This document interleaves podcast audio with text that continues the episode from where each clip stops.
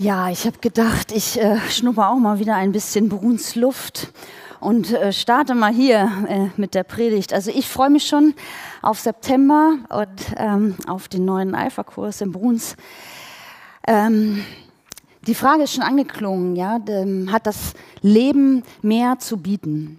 Das ist ähm, das ist die Frage, äh, mit der wir auch in den Alpha-Kurs starten, weil es eine wichtige Frage ist, weil es die Frage danach ist, welchen Sinn hat mein Leben? Also wozu bin ich auf dieser Welt? Und das ist ja eine Frage, die ähm, also wahrscheinlich die Menschen seit Aberjahrtausenden bewegt. Und äh, wenn so lange über eine Frage nachgedacht wird, scheint es ja auch so zu sein, dass man darauf keine allgemeingültige Antwort findet. Ähm, ich habe gelesen, dass in einer Studie herauskam, dass ähm, circa 70 Prozent der Deutschen sich oft Gedanken machen über den Sinn des Lebens, dass sie oft darüber nachdenken, wozu bin ich auf dieser Welt. Also der weitaus kleinere Teil, ähm, dem scheint das nicht so viel Sorge zu bereiten. Und der, ähm, ein, ein Schriftsteller namens Erwin äh, Strittmatter, der hat äh, gesagt, äh, jetzt muss ich noch mal kurz gucken, der hat gesagt, der Sinn meines Lebens scheint darin zu bestehen, hinter den Sinn meines Lebens zu kommen. Also ich, ne, danke Niklas. Ich, ähm, er verbringt scheinbar so sein Leben damit, diese, diese Antwort zu suchen. Und Bernhard Levin, der war auch, ähm, auch Journalist und Autor, der schrieb, habe ich Zeit zu entdecken, warum ich geboren wurde, bevor ich sterbe. Bisher ist es mir noch nicht gelungen, diese Frage zu beantworten. Und egal wie viele Jahre ich noch vor mir habe, es sind mit Sicherheit weniger, als ich hinter mir habe. Und offensichtlich besteht die Gefahr, dass man diese Frage aufschiebt, bis es zu spät ist. Und ich glaube, wir spüren, dass man diese Frage nicht aufschieben sollte, bis es zu spät ist. Dass man sich rechtzeitig Gedanken machen sollte, eine Antwort zu finden auf diese Frage. Weil die Antwort ja auch beschreibt, ähm, wie ich mein Leben fülle, was mir wichtig ist, was ich tue in meinem Leben. Und sie beschreibt ja auch das Ziel, auf das ich hinlebe. Also wer den Sinn des Lebens kennt, wer diese Antwort kennt, der weiß auch, wohin sein Leben geht. In Johannes 13 bis äh, 17, also in diesen Kapiteln, äh, finden wir die Abschiedsreden Jesu. Also Jesus wusste, dass er bald sterben wird, dass er gehen wird, dass er seine Jünger zurücklässt und er spricht mit seinen Jüngern darüber. Und ich möchte mal in einen Teil dieser Abschiedsreden reinschauen, und zwar in äh, Kapitel 14, in die Verse 1 bis 6. Lasst euch durch nichts in eurem Glauben erschüttern, sagte Jesus zu seinen Jüngern. Vertraut auf Gott und vertraut auf mich. Im Haus meines Vaters gibt es viele Wohnungen. Wenn es so nicht wäre, hätte ich dann etwa zu euch gesagt, dass ich dorthin gehe, um einen Platz für euch vorzubereiten? Und wenn ich einen Platz für euch vorbereitet habe, werde ich wiederkommen und euch zu mir holen, damit auch ihr dort seid, wo ich bin. Den Weg, der dorthin führt, wo ich hingehe, den kennt ihr ja. Und jetzt kommt Thomas, der formuliert es sehr treffend, finde ich. Herr, sagte er, wir wissen doch nicht einmal, wohin du gehst. Wie sollen wir denn dann den Weg dorthin kennen? Und dann sagt Jesus, ich bin der Weg. Ich bin die Wahrheit und ich bin das Leben. Zum Vater kommt ihr nur durch mich. Jesus sagt, ich bin der Weg und die Wahrheit und das Leben. Das ist echt eine kühne Aussage. Also ich glaube, manche von uns haben das so oft gehört, dass das gar nicht mehr so bewusst wird. Aber Jesus sagt hier, ich bin der Weg. Er sagt nicht, ich kenne den Weg oder ich zeige euch den Weg. Er sagt, ich bin die Wahrheit. Er sagt ja nicht, ich, ich kann euch sagen, was wahr ist oder ich weiß ungefähr die Wahrheit. Ich bin es. Und er sagt, ich bin das Leben. Und er sagt nicht, ich kann euch Leben geben, wenn ihr das möchtet. Das ist schon, das ist schon ein göttlicher Anspruch, den er hier erhebt. Und ich denke, dass man genau hinschauen sollte, um herauszufinden, was bedeutet das eigentlich? Und dass es womöglich so sein kann, dass in dieser Aussage schon die Antwort enthalten ist auf die Frage, was ist der Sinn meines Lebens? Wofür lebe ich? Jesus sagt, ich bin der Weg. Ähm, Freddie Mercury, den äh, wahrscheinlich noch viele kennen, ja, ist, er ist ja legendär. Ähm, wenn ich mich richtig erinnere, 1991 verstorben. Nick mal, ob das stimmt. ich weiß das nicht. Ich habe gedacht, du weißt es. Aber egal, das ist auch nicht so wichtig. Also er ist schon eine Weile tot. Und kurz vor seinem ähm, Sterben hat er ein, ein Lied geschrieben, in dem er fragt, weiß irgendjemand, wofür wir leben? Und er, er, er schreit das geradezu heraus in seinem Lied. Er hat mit seiner Musik sehr, sehr viel Geld verdient und er hatte eine unzählig große Menge an Fans. Und trotzdem war da diese Frage in seinem Leben. Und ebenso kurz vor seinem Sterben gab er noch ein Interview, in dem er sagte, das Bitterste ist, dass du alles auf der Welt haben kannst und doch der einsamste Mensch bist. Der Erfolg hat mich zum Idol gemacht und mir Millionen Pfund eingebracht, aber er hat mir das vorenthalten, was wir alle brauchen, eine dauerhafte, liebevolle Beziehung. Und ich glaube, dass er damit wirklich den Kern trifft. Wir brauchen Beziehung, wir brauchen dauerhafte, liebevolle Beziehung, denn dafür hat Gott uns geschaffen, um in Beziehung zu stehen, also zueinander, aber auch zu uns selbst und vor allen Dingen zu ihm. Ich glaube, ich bin überzeugt, dass wir geschaffen sind, um in Beziehung zu Gott zu leben. Und solange wir nicht in dieser Beziehung leben oder sie nur irgendwo am Rande unseres Lebens eine Rolle spielt, werden wir auf der Suche sein. Also das ist eine kühne Aussage, aber ich behaupte das und sage das, du suchst so lange nach dem Sinn deines Lebens, bis du in diese Beziehung zu Gott gekommen bist. Und Jesus sagt jetzt, ich bin der Weg in diese Beziehung zum Vater. Ich bin der Weg dahin. An mir kommst du nicht vorbei. Und durch das, was Jesus am Kreuz getan hat, dass er dort gestorben ist und unsere Schuld auf sich genommen hat und wir Vergebung erfahren dürfen, ist diese Beziehung, diese persönliche, liebende Beziehung zu unserem Vater möglich. Und manchmal denke ich darüber nach, wie das wäre, wenn ich ähm, ohne Gott leben würde. Und sicherlich, das kann man irgendwo nicht fassen, aber ich weiß, dass in meinem Leben dieses Fundament fehlen würde, auf dem ich stehe. Auf dem ich unterwegs sein kann, auch wenn um mich herum alles ins Wanken gerät. Und ich weiß, dass ich eigentlich letzten Endes ähm, ja niemandem vielleicht so richtig vertrauen könnte. Weil wer und was ist heute schon vertrauenswürdig außer Gott letzten Endes? An wen könnte ich mich halten außer an ihn?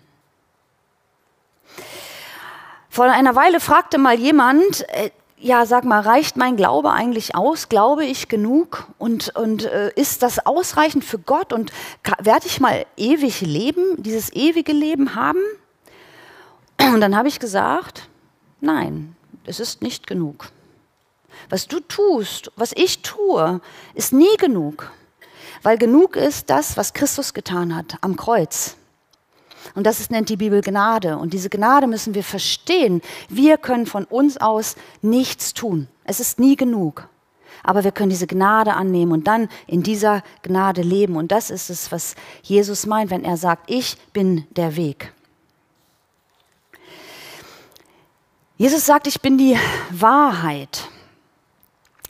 Also ähm, die Wahrheit ist ja in, in der Regel so etwas, also ich sage jetzt etwas, ich behaupte etwas und ihr überprüft an den Tatsachen, ob das stimmt. Ich sage, die Sonne scheint.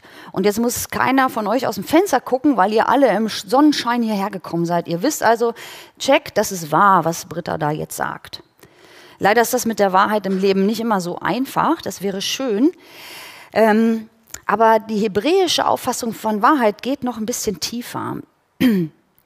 Wahrheit ist dann eine Eigenschaft oder eine Sache oder eine Person, ähm, die in sich wahr ist.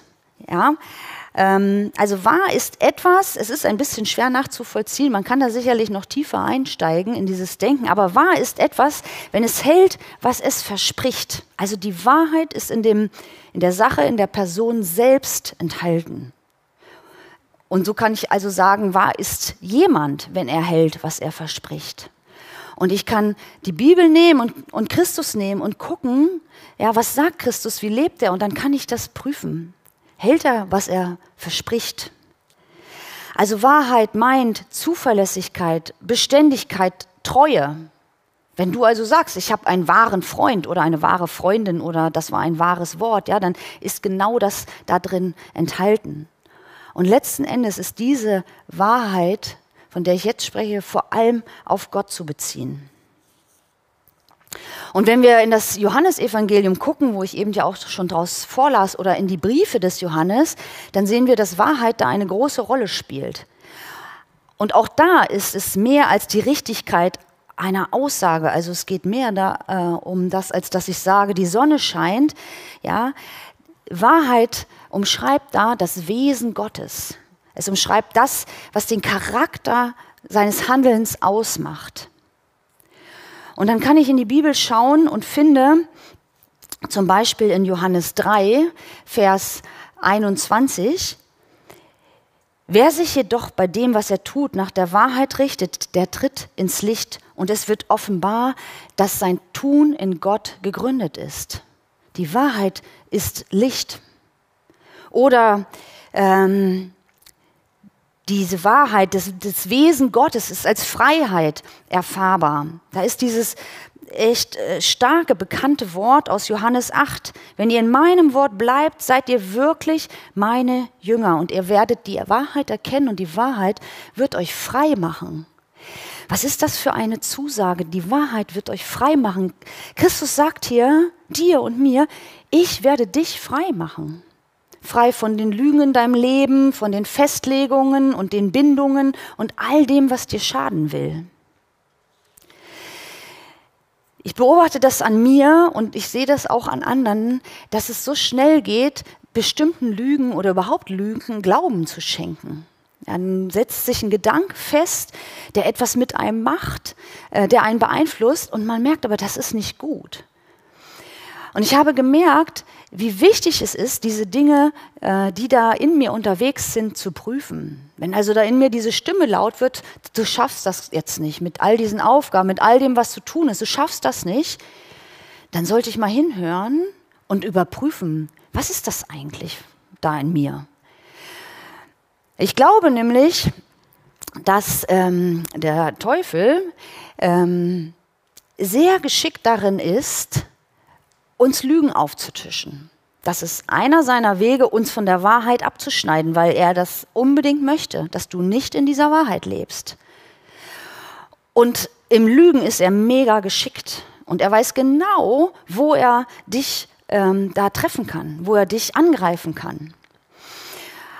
Und deswegen ist es so wichtig, das zu überprüfen und zu sagen, halt, das sind keine Gedanken Gottes, das ist nicht die Wahrheit über mein Leben, weil die Wahrheit sagt, zum Beispiel in diesem Fall, meine Kraft ist in dir mächtig, wenn du schwach bist, Britta. Und das, dem muss ich Glauben schenken. Wenn du sagst, ich bin nicht geliebt, ich bin nicht wertvoll, ja, wer sieht mich denn schon? Dann schau rein, was die Wahrheit ist über dich. In Johannes 17 sagt Gott dir, ich liebe dich so sehr, wie ich meinen Sohn liebe. Das ist die Wahrheit. Wenn du denkst, du bist alleine, keiner ist an deiner Seite, keiner steht zu dir, dann überprüfe, ob das die Wahrheit ist, weil dir die Bibel was anderes sagt. Die Bibel sagt dir, Jesus sagt dir, ich bin bei dir jeden Tag bis an das Ende dieser Welt, immer. Wenn ich die Wahrheit über mich und über mein, mein Leben, über, über Gott, über meine Beziehung zu Gott herausfinden will, dann komme ich an Jesus Christus nicht vorbei und dann komme ich nicht daran vorbei, in eine persönliche Beziehung zu ihm zu treten. Ich muss mit dieser Wahrheit in einer, einer ganz engen Verbundenheit leben, damit sie meinem Leben ihre Kraft entwickeln kann. Und ich habe das in meinem Leben erlebt und auch im Leben anderer immer wieder gesehen, ähm, was es bedeutet, wenn Christus befreit, wenn Christus als die Wahrheit in ein Leben kommt. Leben verändert sich und wird neu. Und dann ist es eigentlich nur logisch, dass Jesus weiterspricht und sagt, ich bin das Leben. Und das bedeutet für ihn unendlich viel mehr, als einfach nur zu existieren, da zu sein. Ja, also wenn man in der IKEA-Werbung spricht, existierst du noch oder lebst du schon? Vielleicht so in dieser Richtung, ja. Jesus will uns Leben schenken, Leben geben, echtes Leben, erfülltes Leben auf dieser Welt und ein ewiges Leben. Und dieses ewige Leben, das ist also für mich kaum greifbar. Ich weiß nicht, wie es dir damit geht, aber ich verstehe ja schon das Leben auf dieser Erde nicht. Und dann denke ich, gut, dann brauche ich mir gar nicht so viel Mühe zu geben, dieses ewige Leben verstehen zu wollen. Aber ich will daran glauben, dass es da ist, dass es, dass es es gibt und dass wir hin sind, also unterwegs sind hin zu diesem Leben. In Offenbarung 1 sagt Jesus, fürchte dich nicht. Das ist ein starkes Wort, was er hier sagt. Fürchte dich nicht. Ich bin der Erste und der Letzte und ich bin der Lebendige. Ich war tot doch nun lebe ich für immer und ewig. Und ich habe Macht über den Tod und das Totenreich. Wenn Jesus uns sowas sagt, dann muss das doch etwas mit uns machen. Und ähm, wiederum in Johannes sagt Jesus, Johannes 11, Vers 25, ich bin die Auferstehung und das Leben, wer an mich glaubt, wird leben, auch wenn er stirbt. Und wer lebt und an mich glaubt, wird niemals sterben. Wenn wir das lesen, das, das muss uns doch bewegen. Das muss uns doch ausrichten auf die Ewigkeit und sagen, ja, da lebe ich drauf zu. Das ist meine Aussicht. Aber darüber hinaus will Jesus uns auch erfülltes Leben geben. Ein Leben im Überfluss. Das können wir in Johannes 10 lesen. Was ist ein erfülltes Leben, ein Leben im Überfluss? Was Jesus nicht meint, ist ein Leben mit äh, viel Geld, ähm, mit ähm, Macht, mit Anerkennung, mit Ruhm, ähm, ja, worin immer auch Menschen so den Sinn des Lebens suchen. Das meint Jesus nicht mit erfülltem Leben. Er meint, dass ein Leben, das einen Wert hat und einen Sinn hat. Er meint ein Leben in Geborgenheit und im Vertrauen auf ihn. Er meint ein Leben in dem, in dem festen Wissen, dass er da ist, jeden Tag mit uns geht, uns begleitet, an unserer Seite ist. Er meint ein Leben, ähm, das befreit ist von Ängsten, von Sorgen. Und er meint ein geliebtes Leben voller Vergebung. Und dann im besten Sinne auch ein Leben voller Gelassenheit in dem Wissen, ich kann Jesus alles überlassen. Und wenn du mit Jesus unterwegs bist, dann weiß ich nicht, wie du es empfindest, aber ich empfinde dieses Leben mit ihm nicht einfach, als einfach. Also das ist nicht bequem. Und wenn dir jemand etwas über Nachfolge ähm, Jesu, wenn er dir jemand gesagt hat, du, das ist ganz einfach mit Jesus, ganz tolles, bequemes Leben, dann stimmt das nicht. Ich finde Nachfolge oft echt anstrengend, weil ich kämpfen muss um Vertrauen und auch kämpfen muss mit der Frage, ähm, dass ich Gott oft nicht verstehe. Ich verstehe so oft nicht, was er tut. Aber trotz all dieser Kämpfe und dieser Herausforderungen ist dieses Leben mit Christus das beste Leben, das ich haben kann. Und ich bin auch überzeugt, das beste Leben, das auch du haben kannst. Also kommen wir zurück zu der Frage am Anfang, wozu leben wir? Wir leben, um in einer lebendigen und persönlichen Beziehung zu unserem Gott zu sein. Und wir leben, um uns von ihm immer wieder dieses Leben im Überfluss geben zu lassen, schenken zu lassen. Und ich glaube, dann jetzt gehen wir noch einen Schritt weiter. Wir leben auch, um dieses Leben weiterzugeben. Ich möchte dich jetzt an dieser Stelle ein bisschen herausfordern ja, die vielleicht so ein kleines bisschen auch aus deiner, einer, deiner Komfortzone rausholen. Wenn es nämlich darum geht, ja, dieses Leben weiterzugehen, geben, kann es sein, dass das herausfordernd wird. Aber das, was ich euch eben erzählt habe, ähm, was Jesus für uns ist, Leben und Wahrheit und Weg, das können wir doch nicht für uns behalten. Also das kann doch nicht sein, dass wir damit so schön leben und nicht anfangen zu denken, ich muss das anderen auch geben. Andere sollen das auch erfahren. Jeder soll die Chance haben, davon zu hören, was Christus geben will. Das muss uns in Bewegung bringen. Hin zu denjenigen, mit denen wir in Kontakt sind, Arbeitskollegen oder unsere Freunde, unsere Nachbarn. Es muss uns in Bewegung bringen. Mir sind die Beziehungen und Begegnungen zu Menschen außerhalb dieser, also ich, ich liebe euch alle und ich begegne euch wahnsinnig gerne, aber mir sind auch die Beziehungen außerhalb dieser Gemeinde sehr wichtig. Also zu Menschen, die eben noch nicht zu Christus gehören, Beziehungen aufrechtzuerhalten und ihnen zu begegnen und an ihrem Leben irgendwie teilzunehmen. Und zu versuchen, so gut ich das kann, mit dem, wie ich bin und was ich sage und was ich tue, ähm, ihnen Licht zu sein sie hinzuweisen auf den Weg und die Wahrheit und das Leben. Ich habe eine Freundin, die ähm, äh, hat von Gott überhaupt nichts gewusst und wissen wollen, als ich sie kennenlernte. Und ähm, wir sind jetzt schon viele Jahre befreundet und ich habe wirklich super viel für sie gebetet und tue das immer noch. Und sie fordert mich wirklich sehr oft, sehr heraus. Aber vor kurzem hat sie zu mir gesagt, ah nein, sie hat es aufgeschrieben auf seinen Zettel, mein kleiner Jesus. Und das hat mich total berührt, weil ich denke, es ist angekommen bei ihr, was ich in ihr Leben geben möchte. Ja, dass, dass Jesus Licht ist und Leben ist und Weg ist, auch für sie. Und da ist ähm, ein Mädchen aus unserer Gemeinde, ein Teenie-Mädchen, die hat eine Freundin eingeladen in eine Teenie-Gruppe. Und diese Freundin wusste noch nicht viel von Gott und von, vom Glauben und von Jesus. Aber ein paar Jahre später hat sie sich taufen lassen. Ihre Familie, ihre Eltern, Geschwister sind nicht mit in der Gemeinde. Aber sie hat dann, ähm, so als Teenie dann gesagt, ja, ich lasse mich taufen, weil ich den Weg und die Wahrheit und das Leben gefunden habe. Und deswegen machen wir Alpha oder, der, oder Tillmann auch den Farbwechselkurs. Das ist doch unser Anliegen mit dem, was wir tun, dass Menschen in Berührung kommen mit dem Weg und mit der Wahrheit und mit dem Leben. Dass sie die Chance haben zu sagen, ja, ich will das für mich ergreifen. Oder deswegen machen Alex und sein Team die Arbeit im, im Café Bruns und auf dem Soldeck weil sie Licht sein wollen und sind in dieser Stadt, weil sie wollen, dass Menschen mit dem Leben in Berührung kommen. Und jetzt kannst du sagen, das ist ja fein, da machen ja schon viele was. Ja, aber ich glaube, es geht hier darum, dass wir alle gefragt sind. Jeder von uns und jede, so gut sie oder er es kann. Und deswegen möchte ich dich ermutigen. Sei ein Licht, sei ein kleiner Jesus da, wo du unterwegs bist. Und wenn es dir nicht so gut gelingt und du doch mal wieder, weiß ich auch nicht, was Falsches sagst, das tue ich auch, dann ist das kein Grund aufzuhören, sondern dann ist das Grund einfach weiterzumachen.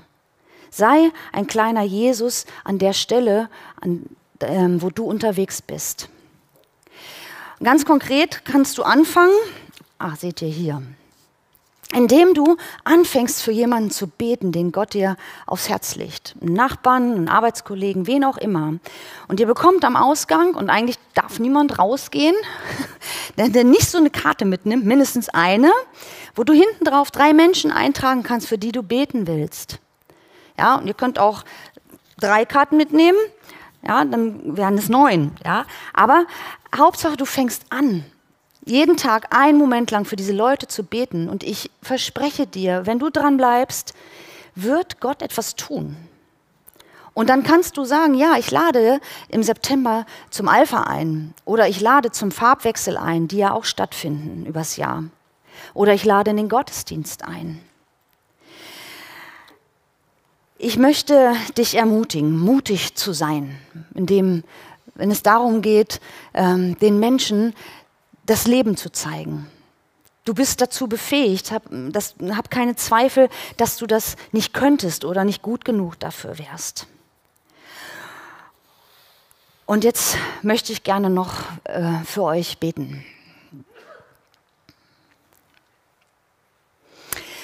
Jesus Christus, wir danken dir, dass du Leben bist. Und dass viele, viele hier das auch schon so für sich ergriffen haben und viele auch Licht sind da, wo sie unterwegs sind. Aber ich bete, dass du uns ermutigst, jeden von uns, mich, weiter in die Welt zu strahlen, mutig zu sein, wenn es darum geht, zu zeigen, wer du bist. Beten für deinen Heiligen Geist, dass er uns erfüllt und führt und leitet in dem. Und dass wir ja alle kleine Jesusse sind, die ähm, auf dich hinweisen und Menschen zum Leben führen. Amen.